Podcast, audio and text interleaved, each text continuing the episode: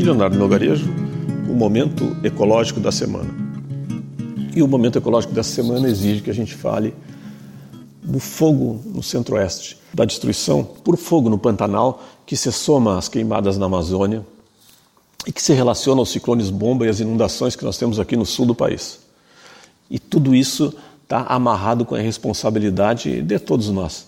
É claro, mais de uns do que de outros, mas ninguém pode se pretender alheio ou, ou descompromissado com essas chuvas negras aí que descem do céu arrastando fuligem, arrastando restos da vida do Centro-Oeste.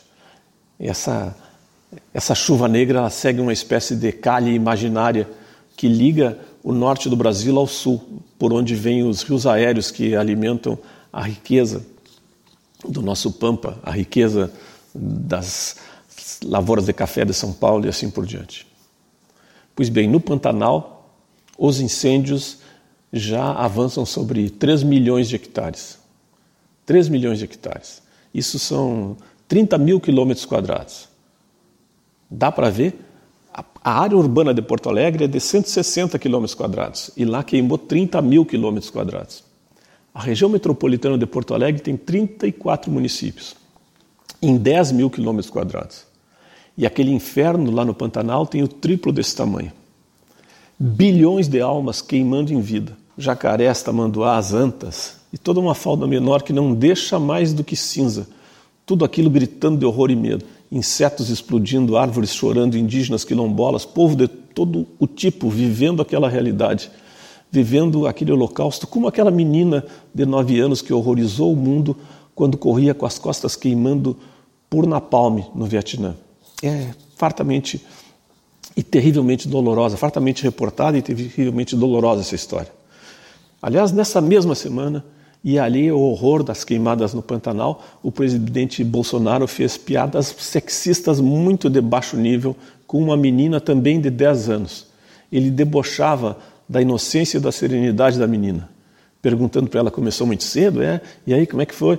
Assim, desse baixo nível. E já o Lula, nessa mesma semana, numa entrevista para o DCM, pediu o prêmio Nobel para o Julian Assange, dizendo que o fato dele ter se colocado em risco para defender a democracia e para defender, defender a verdade faz dele um herói da humanidade.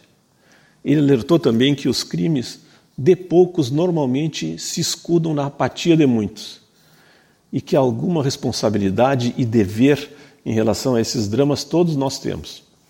Ele lembrou que a dimensão dos ecocídios, dos genocídios, sempre se associam à incompetência e à responsabilidade e que as queimadas podem até ser fruto de poucos que vão ganhar dinheiro ocupando as terras dos indígenas, as terras de reserva que estão sendo destruídas. Mas esses, esses poucos, com certeza, se beneficiam do desmonte dos sistemas de controle, das políticas públicas preventivas, das redes de confiança, das organizações comprometidas com a defesa daqueles territórios, daquele ecossistema. O governo atual desmontou o INPE, o IBAMA, o ICMBio, substituiu funcionários públicos com serviços históricos por incompetentes, por gente sem qualquer respeito pelos povos, pelo bioma e até por si, até por eles mesmos. E pensando nisso, a boa notícia que nós tínhamos essa semana é que a Anvisa aprovou a proibição do paraquat no Brasil, colocando o Brasil agora junto com outros 50 países que já não permitem o uso daquele veneno. Esperamos que o Bolsonaro não demita os três diretores que votaram a favor desse interesse nacional, porque outros dois, com certeza, como sempre, votaram a favor dos interesses internacionais.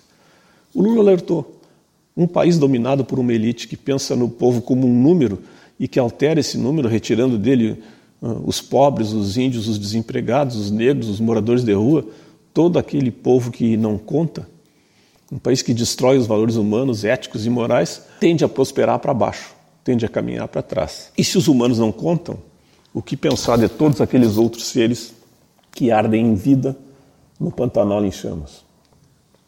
Temos que refletir sobre isso e tomar medidas para que não se repita com a frequência que pode acontecer em países como o nosso. Uma boa semana, se for possível, e até a próxima.